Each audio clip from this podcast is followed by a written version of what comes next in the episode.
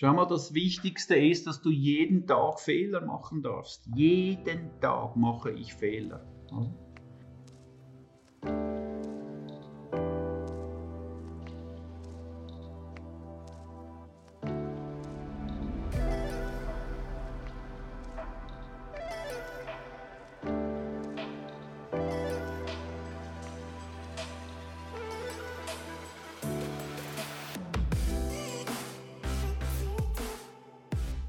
Jim Rohn hat mal gesagt, Erfolg ist weder eine Ferrari noch eine Million Dollar zu haben. Erfolg ist es, sein Leben zu leben, wie man es leben möchte. So oder so ähnlich geht auch meine Definition von Erfolg. Das zu machen, was ich machen will, wann ich es machen will, solange ich es machen will. Also ein Leben gemäß meiner eigenen Träume zu leben.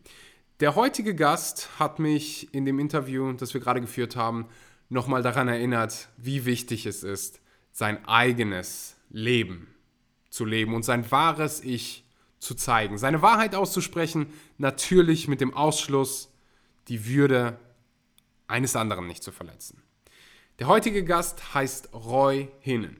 Er ist vierfacher Schweizer Meister im Triathlon, hat sich schon vor 40 Jahren dazu entschieden, vegetarisch zu leben, lebt seit einigen Jahren auch plant-based und praktiziert den Zen-Buddhismus. Er ist mittlerweile Coach, hat schon mehrere Ironmans hinter sich gebracht und ist definitiv ein Ausnahmesportler, vermutlich auch ein Ausnahmemensch, denn er spricht wirklich das aus, was er denkt, er zeigt sein wahres Ich und deshalb ist die heutige Episode wahrscheinlich auch ein bisschen kontrovers und anders als das, was ihr gewöhnt seid. Wir sprechen über Gesundheit, wir sprechen über Mindset, wir sprechen über äh, vegane Ernährung, wir sprechen aber auch über kontroverse Themen wie Doping und Sex.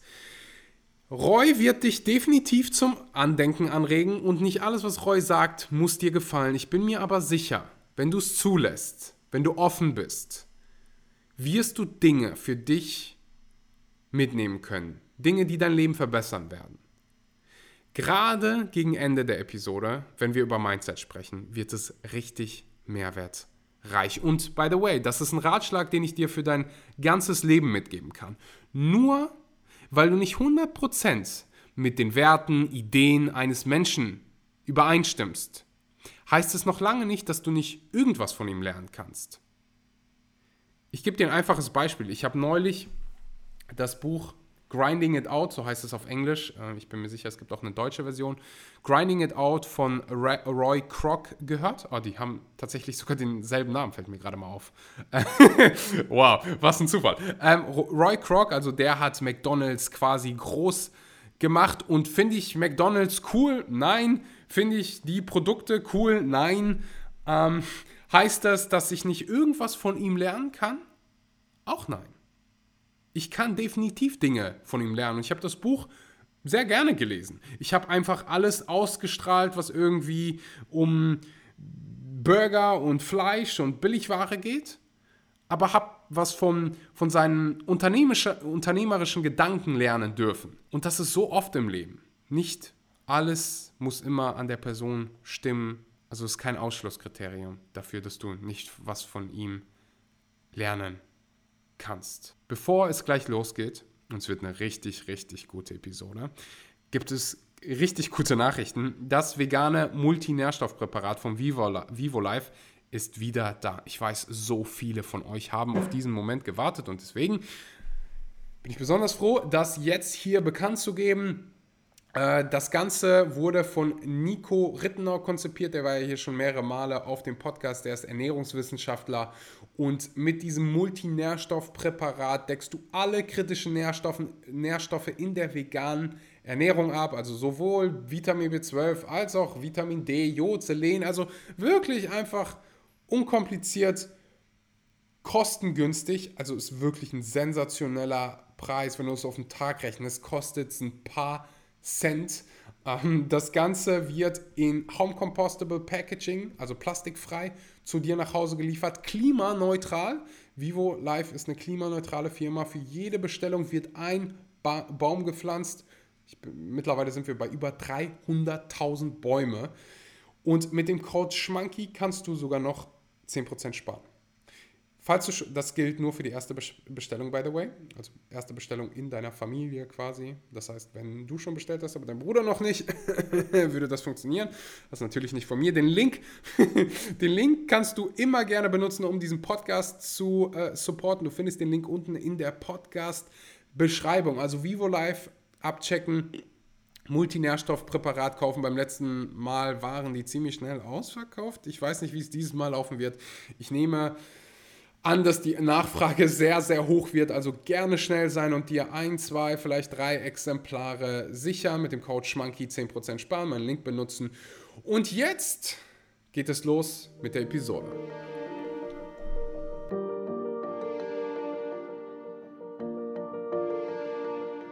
Einen wunderschönen guten Morgen, guten Mittag oder guten Abend und herzlich willkommen bei einer weiteren Episode Vegan, aber richtig. Der heutige Gast heißt Roy Hinnen. Roy ist vierfacher Schweizer Meister in Triathlon, Unternehmer und Autor. Vielen Dank, dass du heute hier bist, Roy. Danke dir. Ich freue mich. Du sitzt gerade im schönen sonnigen Schweiz und äh, ich in Bali. Ich würde vorschlagen, vielleicht gerade so zum Anfang, mich interessiert immer der Kontext eines Menschen, wo kommt der her, was macht er und wie ist er natürlich ähm, zu den Erfolgen gekommen, die ich hier gerade so ein bisschen äh, angepriesen habe. Du warst professioneller Triathlet? Ja, ist richtig, ja. Wo hat das Ganze für dich angefangen? Also wo hast du quasi gesagt, so, ah, okay, ich will das Ganze professionell machen? Ähm, also was waren so die, die Anfangszeiten? Also Auslöser war eigentlich äh, ich war in der Schule, da habe ich ziemlich gestruggelt. Das war für mich alles eine große Überforderung. Ich war immer so im letzten. Schon zwei hier. ja, ich war immer so im letzten, im letzten Drittel und äh, alle waren so schnell und so gut und ich hatte echt eine schwierige Zeit in der Schule. Es war für mich alles schwierig. Und dann habe ich dann eine Werkzeugmacherlehre gemacht. Bin ich heute noch dankbar. So richtig mit den Händen. Metall bearbeiten und danach die RS, das ist die Rekrutenschule, das Militärdienst. Und in diesem Militärdienst hatte ich das erste Mal einen direkten Vergleich mit anderen Männern in meinem Alter unter Extrembelastungen. Und da habe ich einfach gemerkt, Mann, äh, ich stehe einfach wirklich länger als alle anderen darum.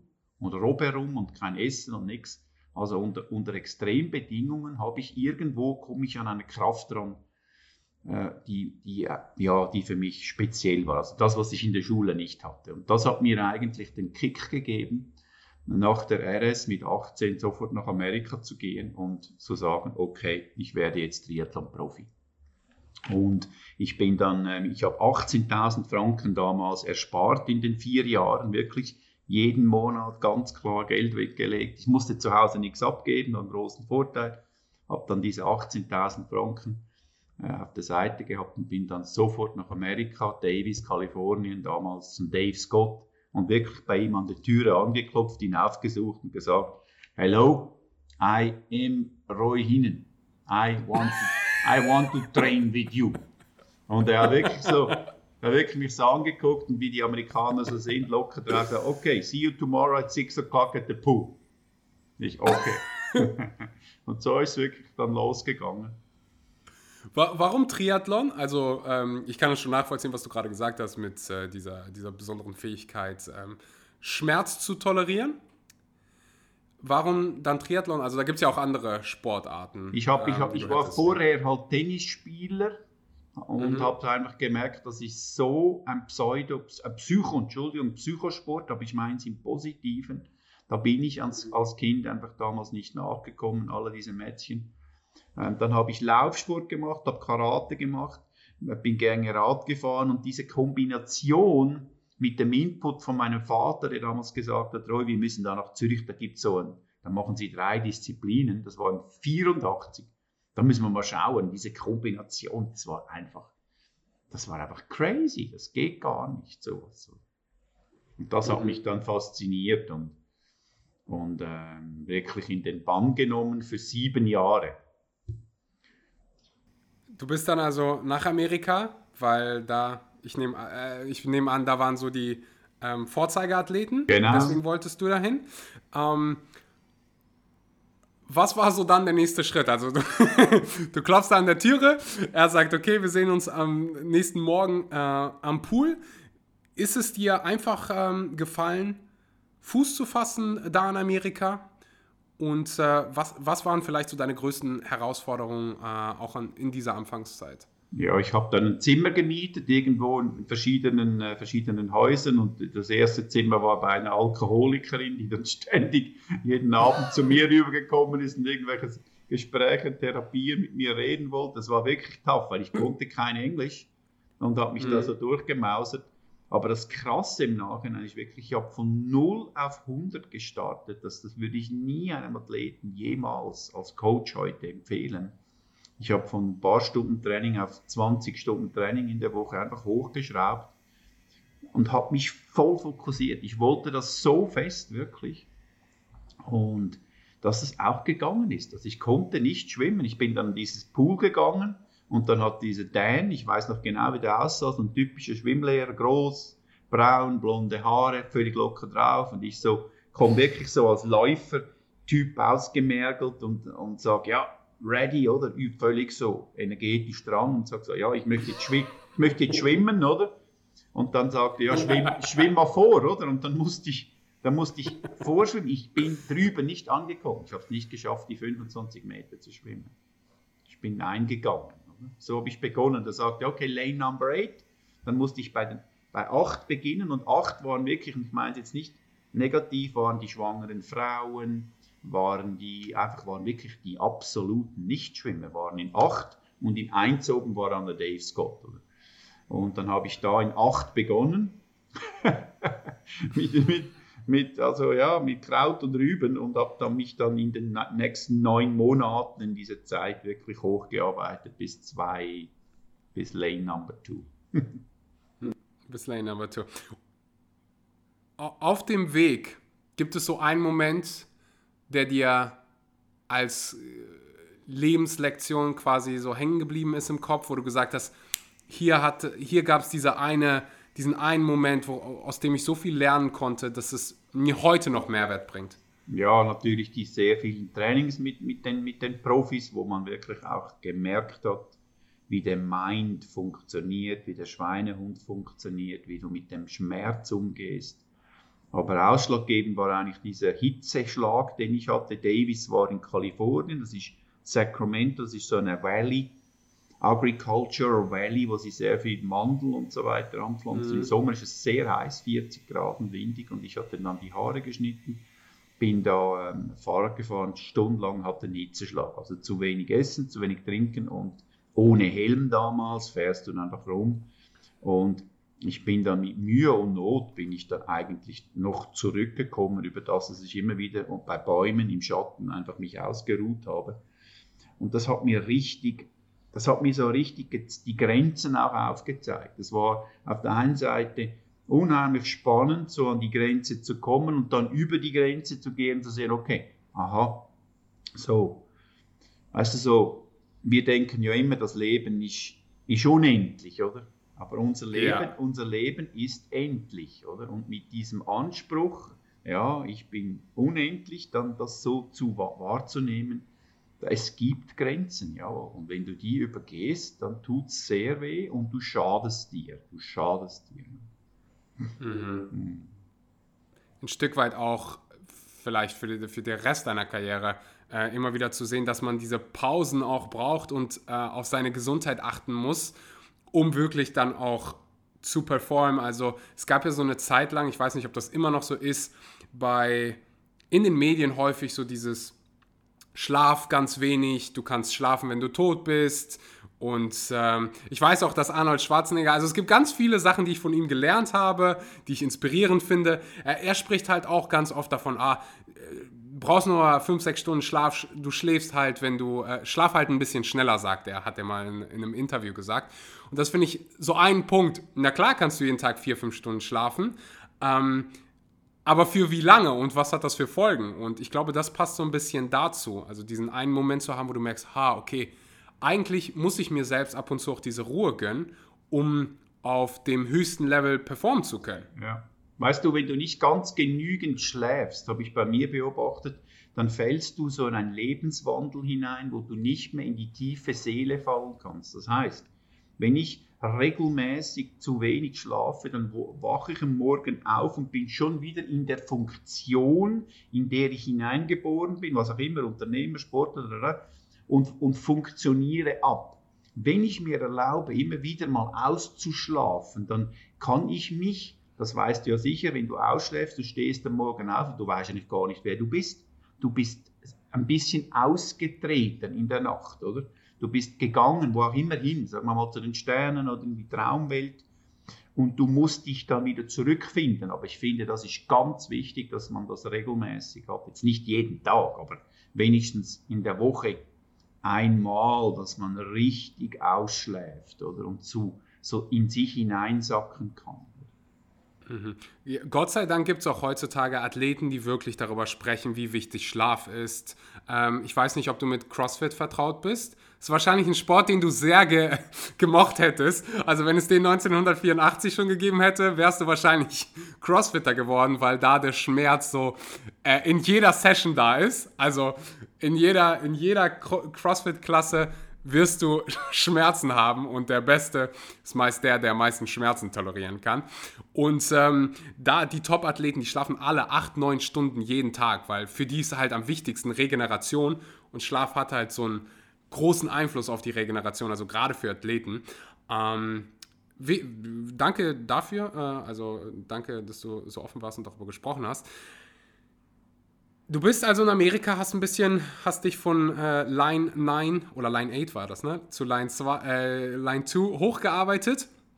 Äh, wann war der erste Erfolg für dich da? Also nach wie vielen Jahren, Monaten ähm, war so das erste Mal, wo du dich mit den Besten messen konntest? Ja, es ging sehr schnell. Ich bin dann zurückgereist in die Schweiz, wurde gerade Schweizer Meister. Ich kannte mich damals niemand in der Schweiz. Ich bin von 0 auf 100, oder?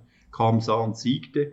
Und ja, es war wirklich krass und das Ganze hat mich dann auch ziemlich eingenommen. Ich habe dann aus diesem Erfolg heraus mit meinem Vater zusammen eine Firma gegründet und wir haben verschiedene äh, Triathlon-Artikel damals importiert, so Aerolenker, äh, Squeezy äh, Head, äh, Scheibe, all die Sachen, die damals trendy waren. Der Markt war ja absolut trocken in Europa. Und so habe ich eigentlich zusammen mit dieser Firma und, und Berufssport habe ich die nächsten sieben Jahre eigentlich dann äh, in, dieses, in diesen Sport investiert. Aber weißt du, nochmal zurück mit diesem Schlafen und so, wenn du so jung und getrieben bist und so viel Testosteron hast, dass du in jedem Kaff, wo du vorbeifährst, irgendwo noch eine Freundin haben kann, könntest, die du auch noch äh, befriedigen kannst, dann ist Pause machen einfach sehr schwierig. Es ist die Hölle, nichts zu machen. Das ist wirklich schlimm. Weil du denkst mhm. die ganze Zeit, ah, jetzt trainiert ein anderer Typ sich besser als du, oder? und du kannst diese Ruhe gar nicht nehmen. Es geht nicht, weil du so geprogrammiert bist, dass du nur in der Bewegung die Ruhe findest, oder? Und das ist, mhm. das ist, der, das ist der Schlüssel von, von heute, wenn ich, wenn ich Talente coache, dass ich, dass ich ihnen ähm, Tools gebe oder Möglichkeiten gebe, dass sie sich lernen zu entspannen. Das heißt, vor allem auch der Mind dass sie zur Ruhe kommen. Mhm. Was, sind, was sind so Tools, die ähm, dir vielleicht in deiner Karriere geholfen haben, die deinen Athleten jetzt helfen, die du äh, coachst? Also Dinge, die auch hier die, jeder Zuhörer ähm, vielleicht zu Hause. Äh also Meditation jetzt so, jetzt ein bisschen später im, im, im Alter oder also mhm. hinsetzen und aber da gar nichts wirklich dir vornehmen, einfach nur sitzen und, die, und, und der Atem, den Atem fühlen. Oder das ist sicherlich. Mhm. Musik hören ist für mich sehr wichtig. Ich bin ein Klassiker, also klassische Musik, Wagner, Maler, das ist für mich einfach, das ist unwahrscheinlich. Und dann auch so, so Verschwörung. Auch beim Sport? Also wenn Nein, du da nur in, der, nur, in, nur in der Entspannung. Und dann, was mich vor allem auch gut triggert, ist so, so Verschwörungsgeschichten, UFO und und Zukunftswelten, all das so, diese crazy Sachen, die höre ich mir auch an. Und mhm. ist mir völlig wurscht, ob das dann stimmt oder nicht. Es, es stimuliert einfach mein Hirn, wenn ich irgendwelche UFO-Geschichten oder wie, wie, Menschen adoptiert wurden, von UFO, von, von Aliens untersucht wurden, so Sachen. Also das finde ich höchst spannend Und ich diskutiere das aber jetzt mit niemandem, weil das macht nämlich keinen kann, Sinn. Kann ich verstehen. Nein, das macht keinen Sinn. kann, ich auch verstehen. Ich habe ich hab, ich hab sowas ähnliches mit Geschichte. Also ich kann, warum auch immer, interessieren mich Weltkriege so sehr Ah. und jedes Mal, ich bin so präsent, Ja. wenn ich ein Buch darüber lese oder eine Doku darüber schaue, dass es mich in so eine andere Welt Ja. zieht. Und ähm, ja, also ich weiß definitiv, wovon du sprichst. Also es ist so dieser, es gibt mir auch was Positives, obwohl es sowas in Anführungszeichen, ähm, also für den einen Gut, oder anderen könnte aber es so über negativ sein. Operation Paperclip und all die Sachen, ich meine, da kann man ja dann schon drüber diskutieren. Das sind ja, das sind ja dann Fakten und das interessiert mich übrigens auch extrem, was da im Zweiten Weltkrieg passiert ist. Es ist so ein spannendes Thema. Mhm. Also Meditation hast du genannt? Ja, Meditation. Ähm, äh, also Meditation, Musik, Musik? genau. Ähm, UFOs? Hä? Was? UFOs? UFOs, UFOs, genau, so, so crazy Geschichten auf YouTube.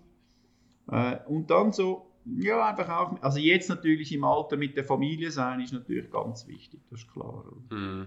Und früher, Mhm. hört sich jetzt ein bisschen krass an, früher war es einfach wichtig, weil du, ich war so, ich war so parat jeden Tag, es war einfach wichtig. Und als junger Sportler war es ja so, dass du ja nicht die treue, feste Beziehung gesucht hast, wo du dann weißt, ja, mit dieser Frau werde ich dann mal Kinder haben, sondern es war für mich an erster bis zehnter Stelle war Berufssport meine Priorität. Aber irgendwo Mhm. hatte ich Testosteron und Lust auf Frauen. Es war wirklich wichtig, dass ich irgendwelche Freundinnen hatte, Mhm. wo ich da den Dampf ablassen konnte. Ganz wichtig. Ganz wichtig. Und das Mhm. wurde auch so kommuniziert. Das habe ich auch ganz klar so gesagt. Schau mal, ich suche ja nicht die Liebe des Lebens, aber äh, ich mag dich. äh, Und habe ich am Anfang so. und es ist eigentlich immer sehr gut gegangen. Also ja, es war wichtig. Ich glaube, das ist ein Riesenthema, auch wo man mal drüber diskutieren müsste, was, macht, was machen so Junge mit der Sexualität. Hundertprozentig. Und ich finde diese ähm, Offenheit da auch so wichtig und auch einfach fair, äh, damit man, damit beide Parteien sich einfach einig sind. Also es ist ja nichts Falsches, ähm, in seinen 20, egal wie alt du bist, zu sagen, hey, weißt du, ähm, ich suche gerade keine feste Beziehung, ich will nur ein bisschen Spaß haben. Aber ich glaube, oder ich finde, es ist meine persönliche Meinung, die beide Seiten sollten das dann wissen. Ja, absolut. Also das sollte am Anfang irgendwie charmant am besten äh, kommuniziert äh, werden. Also nicht einfach hingehen und sagen, ich will Dampf ablassen, sondern hey, das und das ist gerade meine Situation, für mich kommt gerade eine feste Beziehung nicht in Frage. Und entweder passt das dem anderen äh, oder der anderen oder halt auch nicht. das körperliche, das körperliche Bedürfnis der Geilheit einfach zu kommunizieren zu können, das ist sehr wichtig, finde ich sehr wichtig. Finde ich sehr. Braucht, braucht extrem viel Mut auch, sich so, Ja. braucht extrem viel Mut auch zu sagen, du schau mal, ich finde dich einfach geil, du hast schöne blonde Haare, was auch immer. Ähm, ja, lass uns da regelmäßig treffen. Es wird aber aus dieser Beziehung nichts weiteres entstehen, außer die körperliche Leidenschaft. So, so reinzugehen, boah, das, das, Ja, das, aber weißt das braucht, ist heute noch ein Tabuthema. Absolut. Also allgemein darüber Absolut. zu sprechen. absolut? Ähm, ja, aber wichtig, dass du es ansprichst und cool, dass du es ansprichst, weil so wenige machen das, so wenige trauen sich überhaupt irgendwo hinzugehen, auf einen Podcast zu sagen, und das und das wollte ich, das und das habe ich kommuniziert. Und dann muss man sich ja selbst hinterfragen, wenn man jetzt gerade zuhört und sagt, hm, warum urteile ich darüber? Woher habe ich meine Glaubenssitze? Wo habe ich die akkumuliert? Und wahrscheinlich hättest du mir das vor zehn Jahren gesagt, hätte ich dich irgendwie schief angeguckt. Aber so heute verstehe ich das so. Ich habe Freunde, die haben offene Beziehungen. Kann ich das mir gerade für mich selber vorstellen? Nein. Heißt das, dass das schlecht ist? Nein. Für den anderen mag es richtig sein. Ich finde halt diese Kommunikation ähm, so wichtig, dass einfach jeder fair Bescheid weiß. Aber das also ist nicht, dass so schwierig. Kommunizieren, das ist so schwierig für uns Menschen, weil wir immer noch so Angst haben, zurückgewiesen zu werden. Aber weißt du, wenn ich, und das konnte ich halt schon früh, ich konnte die Bedürfnisse von mir eigentlich sehr gut lesen. Oder? Und wenn ich das Bedürfnis fühlte, dann ist es doch normal, dass ich es äußere, veräußere. Oder? Ich kann ja dann eigentlich nicht zurückgewiesen werden. Stell dir vor, ich sage einer Frau, du, ich finde dich geil, ich möchte zweimal in der Woche, möchte ich, dass wir Sex haben zusammen. Und sie sagt, das bist du für ein Primitivling. Ja, äh, äh, ja, sie kann mich eigentlich nicht zurückweisen. Ich habe ein Angebot gemacht, weil ich so fühle und sie wollte das nicht machen. Okay, Respekt, erledigt. Weißt du, was ich meine? Ja. Weißt du, was ich meine? Ich, hundertprozentig weiß Ja. ich, was du meinst. So, Definitiv. so. Ähm, Ja. Eine Million prozentig. Aber es ist so schwierig für uns. Es ist einfach. Gut, also. Ja, ich überlege gerade, ich weiß nicht, ob du das Buch Sapiens gelesen hast. ja habe ich gehört schon. Mhm. das, da sprechen die darüber, oder da spricht ähm, der Autor darüber, warum, warum wir diese Ängste haben. Und damals, vor 2000 Jahren, noch gar nicht so lange her, da war es halt so unfassbar wichtig, dass deine Community, in der du lebst, was Gutes von dir denkt und hält. Und wenn du da vor 2000 Jahren irgendwie gesagt hättest, du, ich will mit dir hier nichts Ernstes, ähm, lass uns zweimal die Woche irgendwo hinterm Mhm. Busch treffen, dann hätte dich das deinen Kopf kosten können. So. im wahrsten Sinne des Wortes. Deine Community hätte dich abstoßen können.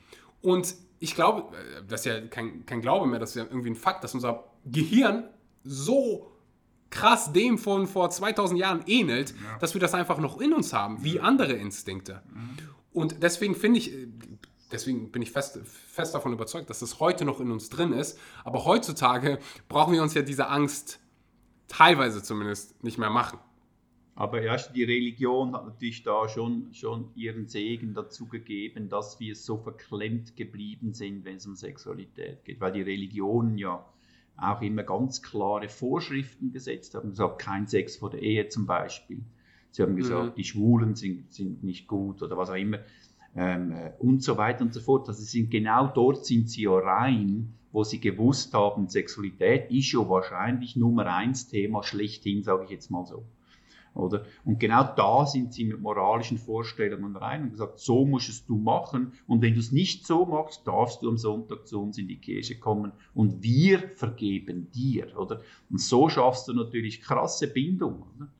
Und so kannst Mhm. du dir dann auch in der ganzen Welt an den schönsten, teuersten Immobilienorten de- deine schönsten Kirchen hinbauen. Ich meine, ist jetzt ein bisschen negativ, aber ja, das hat, es hat sicher auch sehr, sehr viel mit Religion zu tun. Wie macht man Sex, wie nicht, oder? Und es geht gar nicht darum, gefällt es der Person oder nicht, sondern man macht es so, oder? Man macht es so. Mhm. Axel, du musst dir mal vorstellen, nur in Deutschland werden für 15 Milliarden Euro Prostituierte von Männern gebucht. Ich habe das mal runtergerechnet, die Zahl, das sind 12.000 Männer pro Tag. Ja? Also, ich meine, auf der einen Seite treu sein, alles gut, tipptopp und so weiter, auf der anderen Seite die Prostitution. Irgendwo in der Mitte wäre wahrscheinlich die Wahrheit, oder? Irgendwo in der Mitte. Mhm. Aber diese Mitte, wie wollen wir diese Mitte erreichen?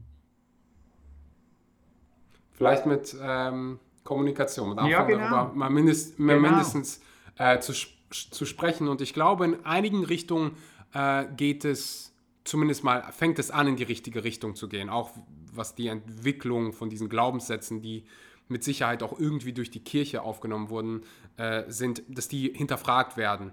Ähm, dass Schwule oder Homosexuelle mehr ähm, Rechte bekommen und ist wahrscheinlich immer noch nicht zufriedenstellend, aber es fängt zumindest mal an, dass wir diese Dinge hinterfragen und nicht mehr so stumpf sind wie vor 100 Jahren. Ähm, lass uns ganz kurz noch den Umschwung zum, ähm, zum Triathlon holen. Ich glaube, viele wissen gar nicht, ähm, was genau dahinter steckt. Ich hat, ähm, hatte schon so ein paar Mal Kontakt da, zum Triathlon, weil es gibt den einen oder anderen CrossFit-Athleten, also CrossFit ist der Sport, den ich mache, der auch äh, ab und zu mal einen Triathlon macht. Ähm, vielleicht für alle Zuhörer, was ist so im Prinzip ein Triathlon? Was gibt es für Unterschiede? Ähm, und vielleicht noch, was war deine Diszi Lieblingsdisziplin und warum? Also Triathlon ist, besteht aus Schwimmen, Radfahren und Laufen. Und diese drei Disziplinen möglichst schnell in der Abfolge, also keine Pausen dazwischen. Es gibt verschiedene Distanzen, von Kurztriathlon bis Ultra-Triathlon. Und der bekannteste Triathlon ist der in Hawaii, wo du 3,8 schwimmst, 180 Grad und einen Marathon läufst. Und das in der Hitze von Hawaii. Das heißt, diese Triathlons sind immer draußen, sind immer bei Wind und Regen und so weiter. Und das Triathlon ist ein extremer Ausdauersport, ziemlich das Gegenteil von dem, was du machst. Das heißt, wir haben eine sehr tiefe Laktatproduktionsrate. Wir können wenig Laktat produzieren, aber wir können mit wenig Laktat sehr viel Fett mobilisieren. Fatmax ist bei uns hoch. Nur so kommen wir durch. Nur so können wir die Glykogenspeicher eigentlich schonen und können stundenlang relativ schnell durch, durch die Gegend uns bewegen, oder? Aber ist extrem trainingsintensiv. Also ich habe jetzt gerade einen Plan geschrieben vor zwei Tagen. Ich coache den schnellsten Age Grouper. Age Grouper heißt noch nicht Profi ähm, von Europa. Der ist unter acht Stunden auf der Langdistanz. Und ich meine, wenn du seinen Plan anschaust, das ist also schon oberste Liga, oder? Das ist richtig krass, was der machen muss. Sonst, mhm. sonst geht das einfach nicht, oder? Das ist Triathlon, okay. genau. Und neben diesen drei Kerndisziplinen gibt es natürlich dann die Erholung, die Ernährung, das Stretching und und und und. Das hört eigentlich nie auf. Es ist ein, ist ein Fulltime-Job. Welche, welche Disziplin oder welche Strecke war so für dich, ähm, also dein Favorit und warum? Also die Kombi, für mich war es, die schönsten Momente hatte ich, als ich vom Fahrrad gestiegen bin und einfach die Laufbeine da waren. Und du so losgelaufen bist, wie du eigentlich vorher nicht geradelt bist, aber du bist vorher richtig geradelt. Das, ist, das sind so die schönsten Momente. Das, das, das vergisst du nie, oder? Und ich war gut so in der Mitteldistanz, so um die 90 Grad Halbmarathon laufen. Das hat mir sehr gut gefallen. Das war's. Weil da ist noch ein gewisses Speed dabei. Bei der Langdistanz, ja, es wird halt dann einfach langsamer. Mhm. Und mich würde mal interessieren, wenn du jetzt so einen Ironman läufst, ähm, oder beziehungsweise einen Ironman machst, ist ja viel mehr als nur, nur Laufen. Ich weiß gar nicht, was ist der härteste Part für dich? Laufen, Schwimmen oder Radfahren? Nein, es gibt's, so so gibt es das nicht, weil jede Disziplin hat ihre Vor- und Nachteile und so weiter. Der härteste ja. Part, der härteste Part, ja, schwierig. Gibt's Wahrscheinlich auch. subjektiv auch. Ja, ne? sehr subjektiv. Mhm. Also sagen wir jetzt mal, wenn jemand schlecht schwimmt, oder? Dann ist klar, der kommt aus dem Wasser raus und, die, und alle die Konkurrenz, die Fahrräder sind schon weg aus T1 dann ist klar, dass es natürlich hart ist. Er geht dann aufs Fahrrad und muss ständig den Leuten vorne nachhetzen. Das heißt, die Dynamik von seinem Rennen ist ganz anders. Er muss hetzen, er muss aufholen. Mhm. Wo gegenüber anderen, die gut schwimmen, dann die sind am Kontrollieren, die sind schon vorne mal positioniert. Mhm. Okay. Ähm, jetzt hast du gerade schon gesagt, das kann schon mal so äh, acht Stunden dauern. Also ich nehme an, geht auch ein bisschen schneller. Was ist so der Weltrekord? Ich glaube irgendwie siebeneinhalb oder? Siebeneinhalb. Ja, äh, also man ist da sieben Stunden unterwegs.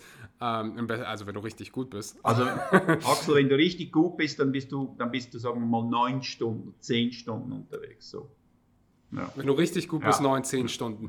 Wie macht man das? Die Frage habe ich mir schon immer gestellt. Wie macht man das mit solchen simplen Dingen wie Essen, wie ähm, vielleicht auch mal zur Toilette gehen. Das ist eigentlich alles gut machbar. Nehmen wir jetzt mal den, die Langdistanz, die circa, nehmen wir jetzt mal durchschnittliche, eine durchschnittliche Langdistanzzeit, sagen wir mal, von einem Age-Grouper. Age-Grouper sind ähm, Altersklassenathleten, sage ich jetzt mal, nehmen wir jetzt mal 11,5 Stunden, 11, 11, 11 bis 12 Stunden, oder? Wenn die ein richtiges Carboloading machen, und sich richtig vorbereiten, dann nehmen sie Flüssignahrung zu sich über die ganze Zeit, ca. 50 bis 80 Gramm pro Stunde. Und über diese Flüssignahrung können sie eigentlich ähm, sich hydrieren und gleichzeitig auch die Carbs nachführen. Ja? Okay. Und das heißt, das, das Thema mit Pipi machen und so weiter ist eigentlich, wenn es normal warm ist, gar nicht da, weil du, weil der Körper braucht so viel Flüssigkeit, der, der muss dann nicht auf die To, oder? Und ja, wirklich. Und wenn er muss, dann, dann lässt du einfach, als wir als Männer sowieso, lassen dann auf dem Fahrrad einfach laufen, fertig, Schluss. Und dann ist halt, dann ist halt das so. Hm? Blöd ist es dann, wenn du, wenn du, ähm, sag ich mal, blöd ist, wenn du mit dem Darmenthema hast oder mit der Verdauung und dann Durchfall bekommst, dann musst du natürlich, dann musst du stoppen, ist klar, und äh, hinter die Büsche. Und ich, oh, wow. Äh, ja. Und das ist dann deine Zeit, die läuft, oder? Deswegen ist das ganze Ernährungsthema ein Riesenthema in, in, im Triathlon, dass man sich halt richtig ernährt, dass man weiß, wie man die letzten Tage brauchst du dann kein Fisch und kein Salat und keine Ballaststoffe mehr und so weiter, sondern das ist dann alles Pasta und flüssig und äh, Mega interessant. Wenn ich das hier bei, ich glaube, Wikipedia war das richtig gelesen habe, dann äh, ernährst du dich schon seit langer, langer Zeit ähm, vegetarisch slash äh, vegan. Ähm, wie war das damals? Also wie kamst du damals vor allem quasi schon darauf, ähm, dich vegetarisch zu ernähren? Also damals war das ja noch viel, viel unentdeckter als heute, äh, wo das wo du mittlerweile auch Spitzensportler hast wie Lewis Hamilton und ja, in, in jedem Sport gibt es heutzutage irgendwo einen veganen Athleten, der ähm, Bestleistung auftreibt. Aber wie war das damals bei dir? Du, das war, das war natürlich, ich war 14 Jahre alt, stell dir mal vor, 66 wow. geboren, das ist 70, 1980 bin ich vor meinen Eltern gestanden und gesagt, lasst mich in Ruhe mit diesem gebratenen Fleisch, das noch tot stinkt. Ich kann es nicht mehr essen. Ich brauche es nicht, oder? Und dann ist die Hölle losgegangen, oder? Jesus Christ, du wirst nie groß, nie erwachsen werden. Das geht einfach nicht, oder? Weil ja die Eltern meiner Eltern auch das Gleiche schon gesagt haben. So, und dann habe ich gesagt, ja, wir werden sehen. Ich muss jetzt einfach wiederum meinem Gefühl bin ich treu ich brauche dieses Fleischzeugs nicht. Und, und das, das war damals aus einem Geschmack heraus. Oder? Und später hat sich das dann eher gewandelt Richtung diese Massentierhaltung. Ich habe selber einen Hund gehabt über 18 Jahre. Und ich finde einfach diese Massentierhaltung zum Kotzen. Ich finde es einfach sehr trauriges Kapitel auf dieser Welt. Und ich kann das nicht unterstützen und ich will das nicht unterstützen. So, das ist eigentlich so mein größter Treiber, sage ich jetzt mal, äh, auf, so gut es geht, auf das Fleisch zu verzichten und die ganzen Produkte rundherum. Mhm. Was gab es damals so, was haben deine Kollegen gesagt, die das dann wussten? Ja, man hat immer gesagt, der Roy ist halt ein Extremist, oder? Und dann ist das abgehakt, oder? Und heute würde man sagen, der, der ist der ist, was würde man sagen, der ist krass oder er ist nicht normal, dann ist es, für, ist es im Hirn von diesen Menschen, die den normalen Weg gehen, eigentlich erledigt. Sie können sich dann nicht weiter hinterfragen, weil der Typ oder die ist krass oder ist halt einfach anders. Oder? Aber dass sie sich selber ähm, konfrontieren, reflektieren, ja, brauche ich jeden Tag aus dem Supermarkt Aldi und Coop und Migros ein eingeklemmtes mit noch ein bisschen Schinken drin. Brauche ich das wirklich? Oder? Das ist natürlich, ja, das kommt jetzt, das kommt jetzt, oder? Jetzt kommt. Ja, langsam aber sicher, Gott sei, äh, nicht Gott sei Dank, sondern ähm, ja, der ganzen, den ganzen Umschwung und den äh, neuen Glaubenssätzen sei Dank.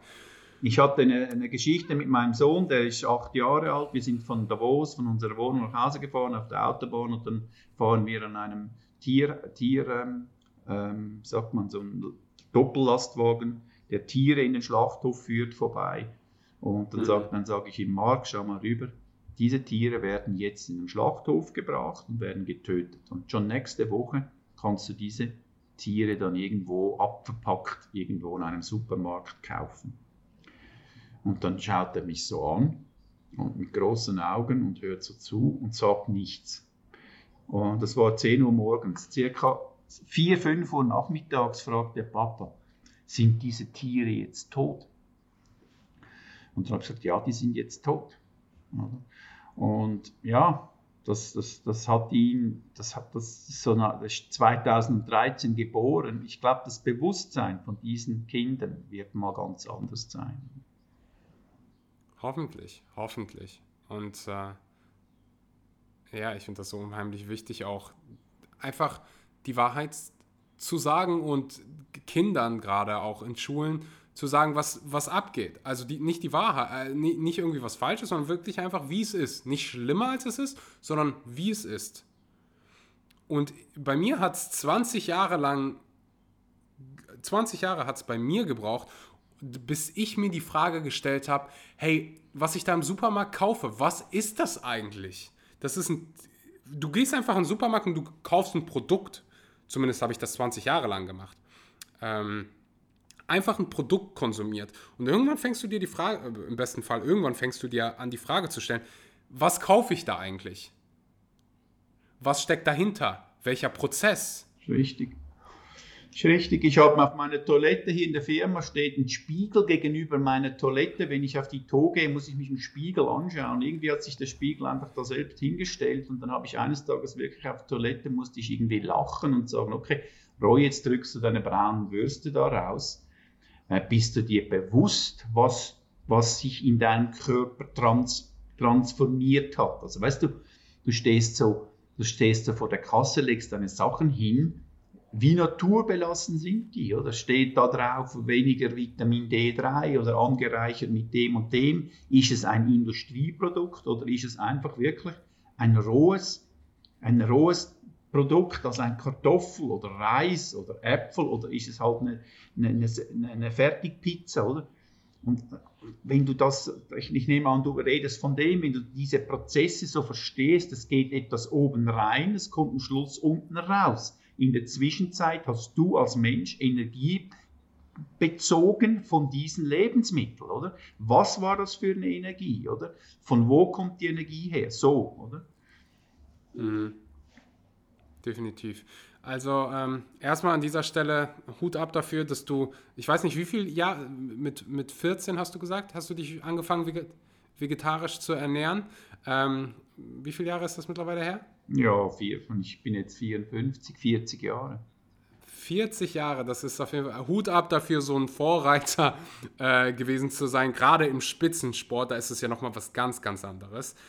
Ähm, also jetzt fangen ja so die ersten an ähm, nachzuziehen. Aber ja, Hut ab dafür. Lass uns gerne auch so ein bisschen über die Karriere danach sprechen. Also ähm, nachdem du deine Triathlon- Karriere an den Nagel quasi äh, gehängt hast, ging für dich wahrscheinlich so eine neue Karriere los oder ein neuer Lebensabschnitt los, ähm, mehr in den äh, mehr ins Unternehmertum und weniger selber Sportler sein.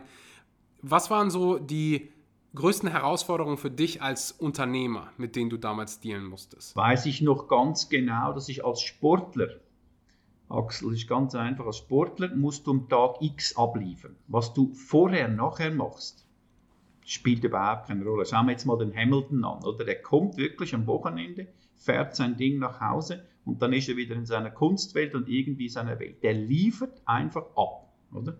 Aber hat Riesenfreiheiten und kann eigentlich machen, was er will. So. Und als Unternehmer ist das anders, weil du bist ständig am Unternehmen oder bist ständig am Arbeiten. Das heißt, plötzlich bist du von Montag bis Sonntag unterwegs. Und nicht nur am Sonntag musst du schnell einen Triathlon gewinnen. Und das war für mich ganz schwierig.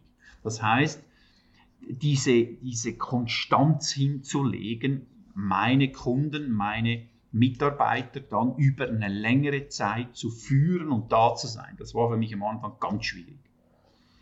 Und da habe ich viel Scheiß gemacht und habe dann gelernt, aha, das ist nicht mehr das Gleiche. Jetzt ist es mehr die Ausdauer, die zählt. Also von morgens um 8 bis abends um 6 musst du einfach deine, Liefer deine Leistung bringen und nicht nur gezielt auf einen Set oder so.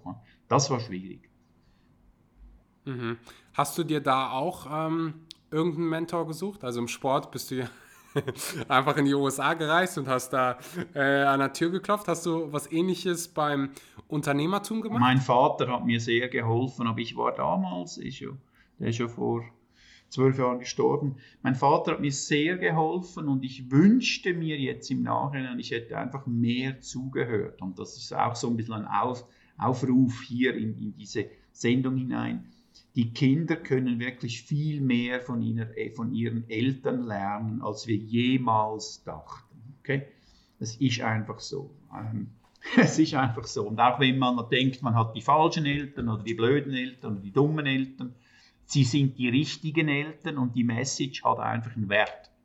Und er hat mir da sehr viel beigebracht, muss ich sagen. Mhm.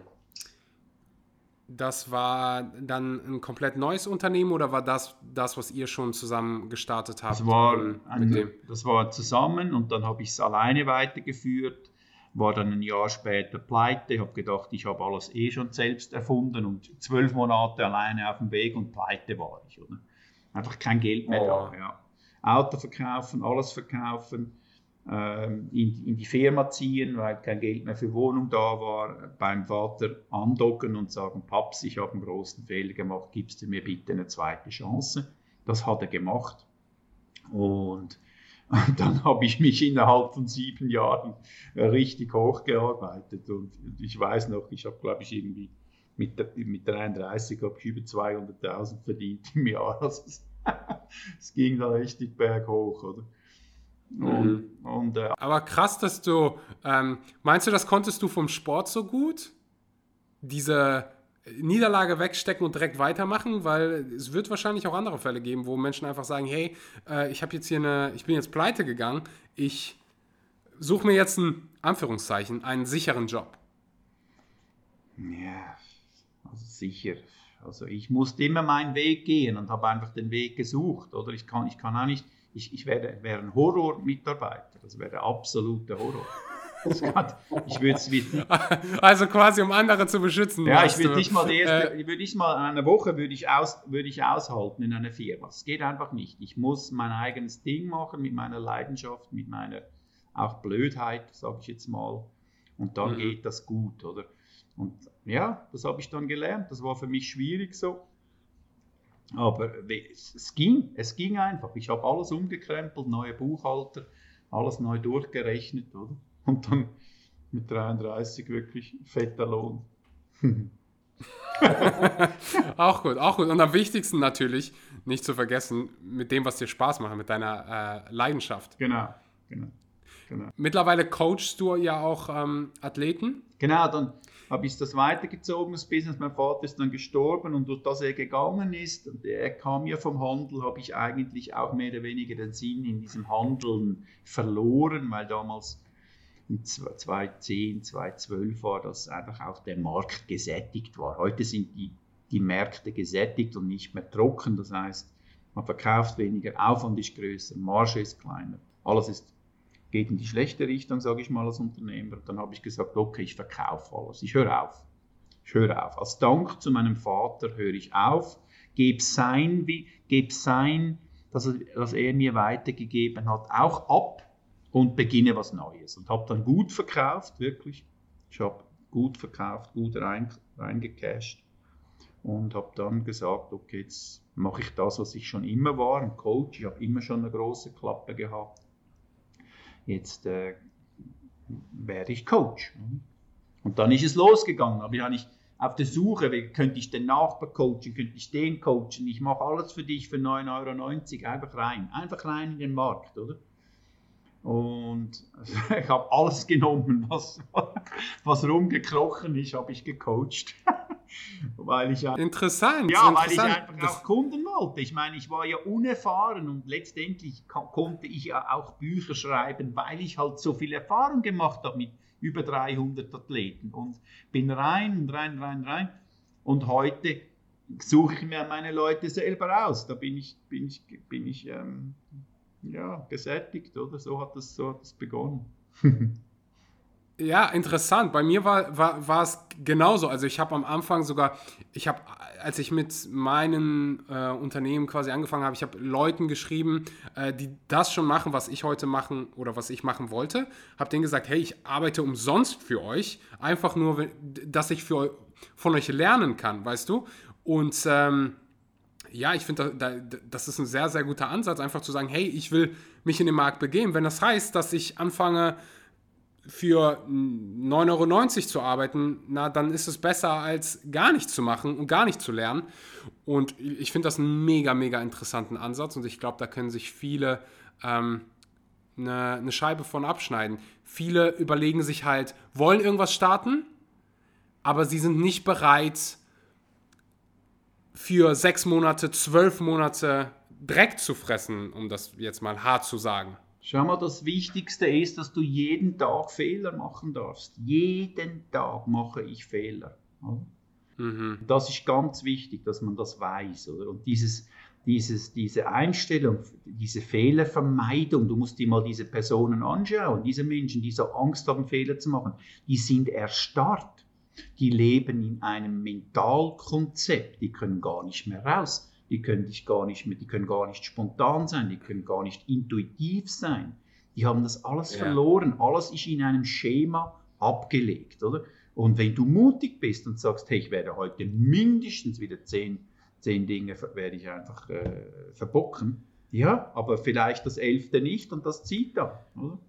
Ja, wenn du, wenn du mal eine Schule besuchst, ich kenne es ja selbst von mir, du wirst dafür bestraft, einen Fehler zu machen. So, du sagst die falsche Antwort im, im Unterricht und deine Mitschüler lachen dich aus oder deine Lehrer sagen, oh, nee, ist falsch und wie kannst du nur so falsch liegen, etc. Wir werden quasi darauf programmiert, Fehler zu vermeiden. Absolut, das ist sehr schade, weil im Fehler machen ist das Leben. Das, das, das Leben ist, ist, ist Fehler machen. Klar, ich muss jetzt. Ja, und daraus lernen im besten Fall. genau, oder? Es wäre verrückt, wenn Cristiano Ronaldo nur aufs Tor schießen würde, wenn er sich eine Million prozentig sicher wäre, dass der Ball reingeht. Mhm. Also wie oft schießt er aufs Tor und wie oft ist es dann ein Tor? Ja, genau, richtig. Und wie oft im Training? Es passiert ja so, so oft, dass man Fehler macht oder dass diese High-Performer Fehler machen, was dann natürlich, also die, diese Fehler sind ja ein Stück weit auch äh, die Möglichkeit zu wachsen. Weißt du, Axel, man muss eigentlich Fehler völlig rausnehmen. Fehler gibt es eigentlich. Ein Fehler ist für mich, wenn ich regelmäßig wirklich etwas falsch mache, bewusst mache und merke, wie ich jemandem Leid zuführe. Das, so, so könnte ich einen Fehler. Aber du mit dir selber, kannst Fehler aus dem Vokabular kannst du nicht rausnehmen. Es geht einfach nur immer ums Learning. Okay? Was fühle ich? Was ist mein Ziel? Was kann ich lernen? Ähm, reflektieren, okay, wie ist die Message angekommen? Wie fühle ich mich jetzt? Gibt es noch was, was ich aussprechen müsste? Vielleicht muss ich nochmal nachtatschen, nachanrufen, etwas korrigieren oder, oder berichtigen oder, richtig darstellen. Fehler gibt es in dem Sinn so, wenn du mit, mit Herzblut und, und Energie lebst, eigentlich gar nicht. Das kann es gar nicht geben. Da erinnerst du mich gerade an ein Zitat von Thomas Edison, der ähm, irgendein, ich, weiß nicht mehr, wer ihn interviewt hat oder wer ihm das gesagt hat, aber äh, Thomas Edison hat 10.000 Versuche gebraucht, um die Glühbirne zu erfinden. Und dann, mein, ich meine, es war ein Reporter, aber ist auch nicht so wichtig. Ein Reporter kommt hin und sagt, wie hast du es gemacht? So 9999 Mal hast du Misserfolge gehabt. Wie bist du mit den Misserfolgen ähm, umgegangen? Und er hat dann gesagt, nee, ich hatte keinen einzigen Misserfolg. Ich habe 9999 Wege gefunden, die Glühbirne nicht zu erfinden. Und all diese äh, Resultate haben mir weitergeholfen und Informationen gegeben, die im Endeffekt dafür gesorgt haben, dass, ich, dass es eine Glühbirne gibt. Absolut schön, ja. Schön braucht, sehr, braucht einen langen Atem, oder? Das ist auch etwas, was, was die jungen Menschen heute mit den medialen Überflutungen, es ist einfach schwierig, weil wir gehen immer, wir, wir ziehen extrem, wir sind extrem kurzlebig geworden. Das heißt, heute investieren, morgen, pro, morgen profitieren, oder? Und so ja, ist, so ja, ist ja. es nicht. Ich meine, wenn ich meine Zeit zusammenzähle, die ich in meinem Leben gezweifelt habe, dann sind das Jahrzehnte, die ich wahrscheinlich in diese Energie verbracht habe.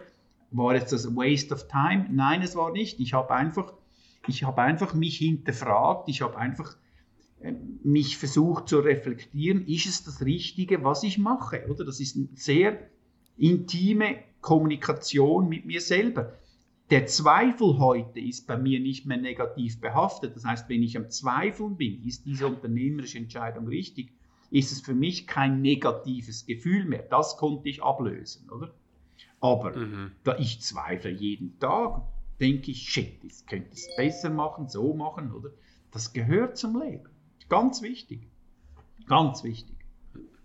Ganz mhm. wichtig. Und auch. Ja. Es erinnert mich ein bisschen so an den 1. Januar, wenn jeder ins Fitnessstudio rennt und jeder will in zwei Wochen in die beste Figur des Lebens kommen und dann bemerkt Anna, die sich im Fitnessstudio am 1. Januar anmeldet, oh, ich trainiere heute, gucke morgen ins Spiegel und ich sehe genauso aus wie gestern. Und dann machst du das nochmal und du siehst immer noch genauso aus. Und du machst nochmal und du siehst immer noch genauso aus. Und nach einer Woche denkst du so, ha, warum mache ich das hier eigentlich?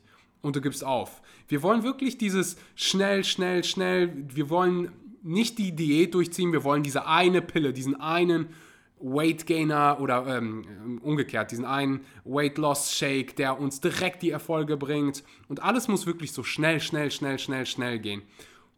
Und was du so wunderschön gesagt hast, Veränderungen brauchen ihre Zeit. Zeit, extrem viel Zeit. Und wir haben ja auch die Zeit, Axel. Das ist ja der Punkt. Ich weiß, ich verstehe diese Hetze nicht. Also jetzt mit 54 ist für mich einfacher. Ich hatte einmal, ich hatte einmal in Amerika so ein, eine, ein, ein Samadhi, eine kleine Erleuchtung. Ich stand in einem Supermarkt, renne da rum, suche meine Dinge, die ich halt dann brauche als Profisportler, oder? Also jeder hat ja sein Ziel im Supermarkt. Der eine will Alkohol kaufen, der andere Zigaretten, der andere, der andere dies. Man renne rum, stoßt das Zeugs, es war völlig überladen, dieser ganze Laden. Und dann stoße ich an einen alten Mann an und der schaut mich an und der hatte so eine Würde im Gesicht. Und der sagte mir, why? Why is everybody running around? Where, where are they going? Where are they going? Also hochphilosophisch aus dem Nix heraus. Und ich so, scheiße, der hat ja voll recht. Wo, wo, wo will ich eigentlich hin? Oder? Wo, wo gehen all diese Menschen hin? Sie möchten nur schnell einkaufen, nach Hause fahren, vor, vor die Glotze sitzen und sich das Zeugs nachher reinschieben. Also wenn das das Ziel ist, ja, also dann ist es das ist bisschen, schwierig, oder? Also einfach auch im Moment. Hundertprozentig. Weißt Ja. In dem, in dem Verlauf hast du dich dann dazu entschieden, äh, ein Buch zu schreiben, beziehungsweise mittlerweile ist das das zweite Buch, nicht wahr? Ja. Ähm, ich fand es ziemlich interessant. Äh, in, in der Beschreibung sagst du, hier geht es nicht nur um Swim, Bike, Run, sondern auch um Tabuthemen wie Doping, Magersucht oder Sexualität. Ich glaube, wir haben alle schon in der Podcast-Episode gemerkt, du nimmst kein Blatt vor den Mund und mehr, es muss mehr Menschen wie dich geben, die wirklich sagen, was sie denken und ähm, ja, wir nicht so, so eine große Angst davor haben. Lass uns gerne mal äh, ganz kurz über, oder gerne auch lange über, das über dein Buch schreiben, äh, sprechen und mit Doping anfangen. Welche Rolle spielt Doping äh, in dem Sport? Ich meine, Doping, jeder Ausdauersport, jeder Ausdauersport, äh, da geht es immer, ist das Thema Doping immer ein Thema, oder? Ähm, das, das ist einfach so, wie es auch in jedem Kraftsport auch immer um Doping geht. Und der Mensch sucht per se immer nach einem Vorteil. Er möchte besser sein als der andere. Jetzt, wo beginnt Doping? Jetzt zum Beispiel bei mir im Coaching, ich gehe so weit, dass ich jetzt ein Höhenzelte vermiete, wo die Athleten dann in ein Höhenzelt hinein äh, und da übernachten auf künstlicher Höhe, um das EPO zu stimulieren, damit sie mehr Hämoglobinmasse haben im Blut und so weiter. Da könnte man schon sagen, das ist ja in Italien zum Beispiel verboten, glaube ich in Finnland auch, dort wo sie am meisten Blutdoping gemacht haben. Ähm, da könnte man jetzt schon sagen, ja, das geht jetzt zu weit, das ist schon Doping. Für mich ist das kein Doping, für mich ist es wirklich ein Versuch oder es sind Athleten, die das versuchen, ähm, zu, äh, so die Leistung nochmal zu steigen. Ja, du, Doping, also bis man ja mal das EPO nachweisen konnte im Triathlon, war es Anfang, äh, Anfang 2003, 2004 konnte man dann erst das EPO über Blut nachweisen bis zu dieser Zeit wurde sicherlich extrem auch gedopt. Das ist ganz klar. Das kann man, das könnte ich sogar heute, könnte ich, könnte ich ähm, Namen nennen und einfach rein physiologisch erklären, diese Leistung ist nicht möglich, weil ich kenne den CDA-Wert, ich kenne das Gewicht vom Athleten und ich kenne seine Endzeit. Und geht nicht auf, oder? Also da gibt es sicherlich ein paar Leistungen. Ähm, wenn man jetzt äh, ein bisschen jetzt so rumschaut im Triathlon, was immer gegen Doping spricht, ist, wenn Athleten sehr lange sich an der Weltspitze aufhalten. Dann kannst du fast sicher sein, äh, ist, ist unmöglich heute mit diesen, mit diesen Stichproben, die sie machen, dass sich ein Athlet so lange vorne halten kann, oder? Aber 100% sicher bin ich natürlich auch nicht. Ein Doping ein Dopingathlet ist jemand, der kommt, der zwei, drei Jahre da ist und dann wieder verschwindet. So. Das ist so der klassische Fall. Athleten, die lange vorne sind, immer wieder gleiche Namen, würde ich fast sagen, nein, die dopen nicht. Oder? Und die, die Ausnahme bestätigt da die Regel. Wie, wie hieß der Radfahrer noch? Armstrong, ist das sein Name? Oder? Ja, meine Armstrong hat das natürlich auf die Spitze getrieben, oder? Das Ganze. Der, hat sich der, der war ja Ewigkeiten an der Spitze, oder? Armstrong war. Ja, es ist. Armstrong, der hat. Ja. Der hat, einfach, der hat einfach alles gemacht, um das Nummer 1 zu sein und hat sich den besten Arzt genommen, Ferrari, und auch Deals gemacht mit dem Ferrari, dass er halt einfach das Beste bekommt.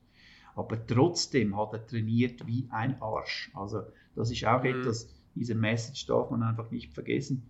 99,9 Prozent, die diese Sendung zuhören, könnten auch unter den besten Gaben von Doping niemals ein Olympiasieger werden. Punkt. So, das heißt, du musst alles mitbringen, Du musst ein Talent sein, du musst krass arbeiten wollen, du musst das Umfeld haben, du musst Glück haben. Und dann on the top, wenn du dann noch dobst, kannst du kannst du schaffen. Aber die, alles das, was bis zum Doping führt, ist vielleicht 98 Prozent, 97 Prozent, 95 Prozent. Und das Letzte holst du dann mit, mit, mit, mit, mit, mit, mit Bescheißen raus. Oder? Ich weiß nicht, ob du die Doku Invictus gesehen hast. Ja. Da, da macht, der, macht der das ja auch. Also, da, da, da, also jeder, der die Doku nicht geguckt hat, gerne mal angucken. Super interessant. Da war ja mit Doping dann schlechter, oder? Ja, ja also schlechter abgeschnitten, aber ich glaube, seine Zeit wurde besser. Aber er hat sich dann auch verletzt. Ähm, ja, eben. Aber es ist einfach interessant zu sehen und das ist ja auch eine Message dahinter. Also nur weil du dopst, heißt es jetzt nicht, dass du der schnellste Radsportler, Triathlet wirst. Da steckt so viel mehr ähm, dahinter und ein großer Teil ist halt wirklich diese Dedication, diese unglaubliche Arbeit, die diese Menschen da. Äh, Unglaubliche Arbeit. Ich will die jetzt nicht in, in, Schutz nehmen. Doping ist ein Bescheißen und das ist einfach, das ist nicht gut. Und, und ähm, ich musste mich das damals auch fragen. Ich habe 8,35 gemacht oder auf der Langdistanz im 1991. Das ist ziemlich schnell. Damals war die Aerodynamik nicht so gut. Hätte ich jetzt gedopt, hätte ich jetzt zum Beispiel gedopt, wäre ich wahrscheinlich irgendwie knapp 8 Stunden gekommen. 8, 8 10 so hätte ich es nochmal 25 Minuten runtergeschraubt. Was hätte das für mein heutiges Leben einen Unterschied gemacht? Nämlich gar, gar nichts und ich müsste immer zurückdenken und sagen, scheiße, ich habe beschissen. Oder? Also, ja, trotzdem, trotzdem muss ich, muss ich was Krasses sagen, wär, wäre ich jetzt ein Radtalent, ein wirkliches Radtalent und ich hätte den besten Coach der Welt, und der schaut mich an und sagt, Roy, du wirst mit Wasser und Brot, wirst du die Tour de France als Fünfter beenden. Wenn wir das machen, was die anderen machen, wirst du die Tour de France gewinnen. Ich würde das machen. Ich würde es machen. Okay. Ja, ich würde es machen, weil ich dann mir, ich hätte zwei Argumente. A, ich werde ohne Doping Fünfter und ähm, ich mache das, was die anderen auch machen so ein bisschen das, was der Ulrich und das, was ja dann der Armstrong auch gesagt hat, würde ich wahrscheinlich, wenn ich heute 20 wäre, machen. Bin auch nicht sicher, aber so mal, so mal gesagt. Mhm. Das ist wahrscheinlich auch einer der Hauptgründe, weil es so, warum es so viele machen, oder?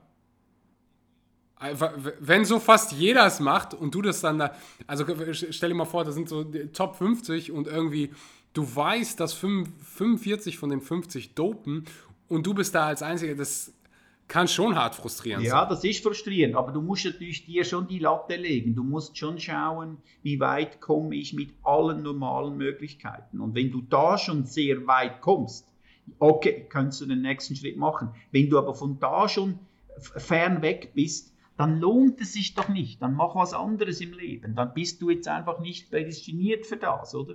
Dann rumzubasteln ist nicht gut. Und vor allem, was einfach ein Scheiß ist, sind diese Bastler, weißt du, ein Ferrari, ein Gongoni, ein Fuentes, auch wenn sie verrufen sind, das waren Profis, die, die verstehen einen Körper. Und da stirbt auch niemand weg. Oder? Die wissen, was ein Körper handeln kann. Aber diese Bastler, diese Möchtegern-Doktoren, die da rummachen und überall ein bisschen mitspielen und dort noch, nimm diese Pille, nimm das, oder? Das ist nicht gut. Das ist nicht gut. Mhm. Weil das gibt, da sind viele, viele junge Menschen gestorben, Blut zu dick, Herzstillstand, ciao, back weg. Keine Ahnung. Während du das Buch geschrieben hast, oder gerne auch rückblickend auf das, ähm, das, Buch, das vorherige Buch, was waren, äh, wie, wie schwer oder leicht ist dir das gefallen? Also das erste Buch ist ganz anders als das zweite. Das erste Buch habe ich aus Minderwertigkeitskomplexen geschrieben, weil ich einfach immer noch gefühlt habe, in der Schule war ich ein Versager. Dann habe ich gesagt, so, jetzt ist mal fertig mit diesem Glaubenssatz. Ich schreibe jetzt ein Buch und dann heißt das für mich, ich bin kein Versager in der Schule. So, das war ein Kampf. Und ich habe das Buch dreimal geschrieben, weil ich, weil ich kein Autor bin. Ich bin auch heute noch kein Autor. Ich bin einfach jemand, der meine Erfahrungen aufschreibt, kreativ ist. Aber ein Autor bin ich nicht, weil ich kann nicht schreiben. So. Das erste Buch war, war wirklich so all in, alle meine Erfahrungen, in Kombination mit meinen Formeln, die ich aufgestellt habe. Der Beweis, ich habe nicht versagt in der Schule. So, das habe ich mit dem Buch auch erreicht. konnte, endlich zum konnte endlich zu meinem Frieden finden. Wirklich als, wirklich, nein, wirklich. Das war ganz wichtig. Und dann das zweite Buch war mehr es war eine Idee im Kopf und durch das Corona und die Maßnahmen und die, die Zeit, die ich dann mehr hatte, habe ich gesagt, okay, jetzt let's go. Ich nehme jetzt, ich gehe jetzt in meine Bücher und, und, und krapsche mal all diese Fragen, all diese Dokumente, die ich abgelegt habe zu meinen Athleten nach vorne, lies es alles einmal durch und nimm mal die 100 Key-Fragen da raus. Was wurde mir eigentlich, was wurde mich eigentlich gefragt in diesen Jahren von meinen Athleten? Also, ein Sammelsurium. Das ist schon, schon ein anderes Buch. Genau. Ge würdest du sagen, das Buch ist nur was für Menschen, die vielleicht mal einen Triathlon laufen wollen oder, oder Triathlon mitmachen wollen? Oder auch für ähm, Otto, der gerade zu Hause sitzt und ein bisschen mehr vom Leben will? Ja, es reicht für den Otto, der mehr vom Leben will, reicht es nicht. Es muss schon ein Drive da sein, Ausdauersport zu machen. Wenn der Drive mhm. da ist, Ausdauersport zu machen, wenn der Athlet fähig ist, sich zu reflektieren, sich zu hinterfragen, ist es sicherlich ein gutes Buch. Sonst, mhm. also sonst, für, sonst nicht. Für alle Sportbegeisterten vielleicht auch. Also äh, Ausdauer. Crossfitter auch? Also Ausdauer, Ausdauer spielt eine sehr, sehr große Rolle äh, bei, bei, bei, beim, ja. Also da gibt es, ich kann hier mal ein Event von den Games nennen. Ähm, also Games sind so quasi die, ähm, ja, womit kann man das vergleichen? Mit der Weltmeisterschaft im Fußball. Also ist dieses eine Event jedes Jahr, jeder Athlet ähm, will dahin zu den Games. Vielleicht der Ironman in Hawaii. Und äh, ein Event war einen Marathon Row. Also, das ist ja äh, 42 Kilometer auf, dem, äh, auf der Rudermaschine. Und also für Crossfitter ist es, spielt Ausdauer halt so eine riesengroße ähm, Rolle. Da ist es dann noch die Kombination, du willst gute Ausdauer haben, aber trotzdem auch schnell sein, kräftig sein. Ähm, also ein gro großer Mischmasch quasi. Ja, ist ich habe letztens ein Event gesehen auf YouTube, äh, da müssen sie zuerst eine Meile All-Out rennen, dann müssen sie zurück ins Stadion, müssen diese Pull-Ups machen, dann, dann Push-Ups und dann noch so diese Sprünge am Boden und dann wieder am Schluss nochmal eine Meile rennen. Es geht, glaube ich, eine halbe Stunde sind die da durch. Das sind alles, ja. das sind alles also Maschinen, oder? Ja, richtige Maschine. Murph heißt dieses. Murph, Murphy? Murph. Es wurde benannt nach einem Navy SEAL, äh, der verstorben ist. Und ja, ist eine äh, One-Mile-Run, 100 Pull-Ups oder 200 Pull-Ups? Eine Menge Pull-Ups. Ich müsste es eigentlich wissen, ich habe es schon gemacht. Ähm, also Pull-Ups, Push-Ups und dann Air Squats. Ähm, und dann nochmal eine Meile rennen.